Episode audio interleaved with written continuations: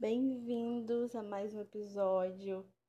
Hoje eu quero compartilhar com vocês sobre o ramo e a raiz.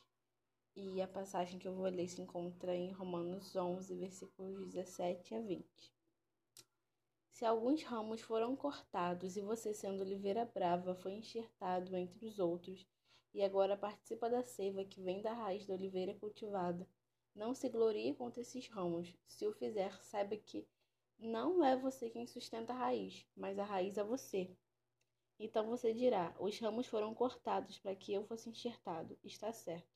Eles, porém, foram cortados devido à incredulidade, e você permanece pela fé. Não se orgulhe, mas tema.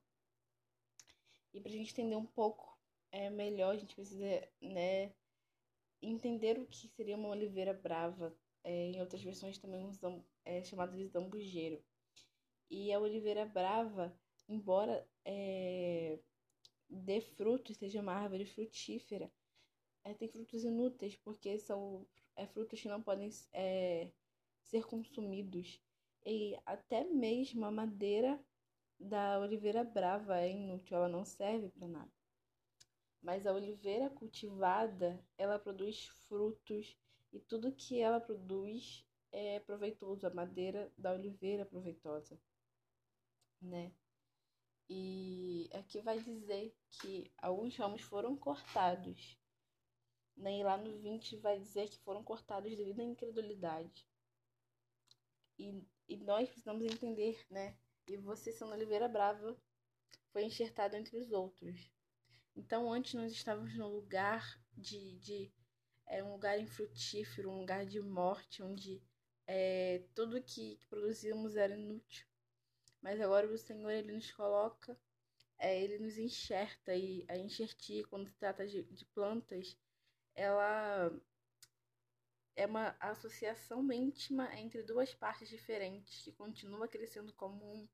Ou seja, nós é, podemos sair de um lugar de infrutífero, de, é, de um lugar infrutífero e irmos para um lugar onde tudo que, que é produzido é bom.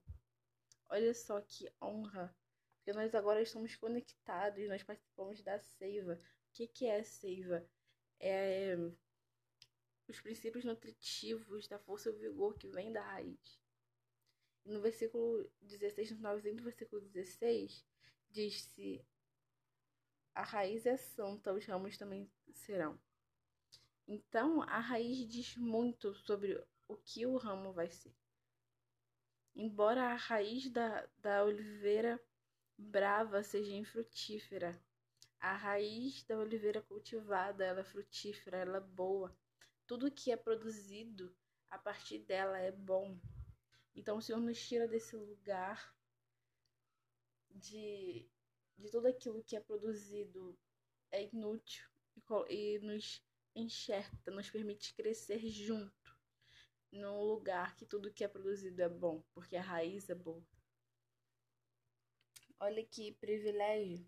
Só que o, o versículo que mais me chamou a atenção dentro disso foi o 18 não se glorie contra esses ramos. Se os fizer, saiba que não é você quem sustenta a raiz, mas a raiz é você. E muitas das vezes a gente, o Senhor, ele nos tira de lugares ruins, nos coloca em lugares bons. E a gente tem muita facilidade em esquecer aquilo que o Senhor fez por nós, aquilo que as pessoas fizeram por nós, né? E, e de alguma forma a gente acha que chegou àquele lugar sozinho e pode se sustentar naquele lugar sozinho. Só que como a gente precisa entender que como outros ramos foram cortados antes de nós, nós também poderemos ser, se formos incrédulos. Se formos, se nos tornarmos infrutíferos, né? Se a gente pegar o paralelo lá com João 15, né? É, como fala, quando fala da videira verdadeira, os ramos lá são cortados por serem infrutíferos.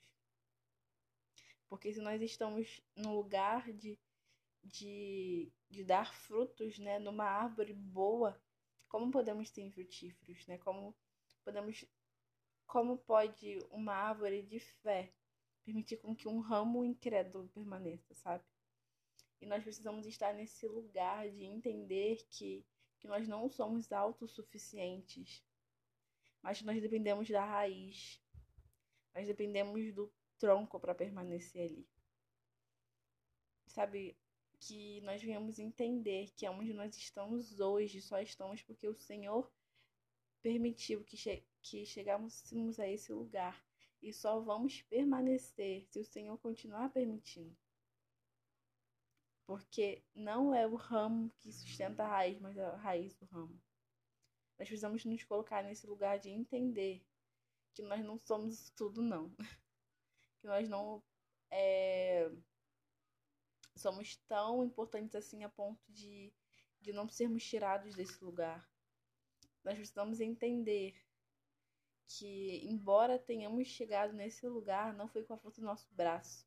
E se nós não chegamos com a nossa própria força, nós não poderemos nos manter com a nossa própria força. Mas tivemos entender que em tudo dependemos do nosso Senhor. Né? Que nós não, e nós não venhamos nos orgulhar. No final aqui do 20 diz: Não se orgulhe, mas tema. Porque nós permanecemos pela fé.